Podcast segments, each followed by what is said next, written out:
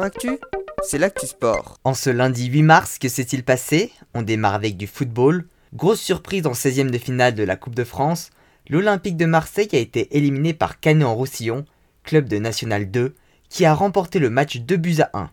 En revanche, Lille et Angers se sont facilement qualifiés pour les huitièmes. On passe au ski freestyle avec les championnats du monde à Almaty au Kazakhstan.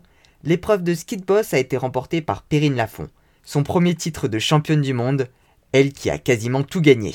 Chez les hommes, Benjamin Cavé s'est quant à lui classé deuxième, c'est Michael Kingsbury qui s'est imposé, un cinquième titre mondial pour le Canadien. En cyclisme, deuxième étape de Paris-Nice entre Oinville-sur-Moncian et Amélie, c'est le néerlandais 16 Bol de la team DSM qui s'est imposé au sprint. Brian Cocard a quant à lui terminé quatrième.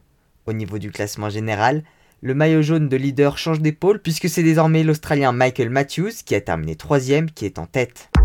En basket, la rencontre All-Star Game en NBA a été remportée par la team LeBron 170-150 contre la team Durant. Rudy Gobert, seul français et membre de la team LeBron, a joué 13 minutes et a marqué 17 points. Enfin en tennis, le Serbe Novak Djokovic a aujourd'hui entamé sa 311e semaine à la tête du classement ATP il dépasse donc le Suisse Roger Federer et est désormais le tennisman ayant passé le plus de temps numéro 1 mondial.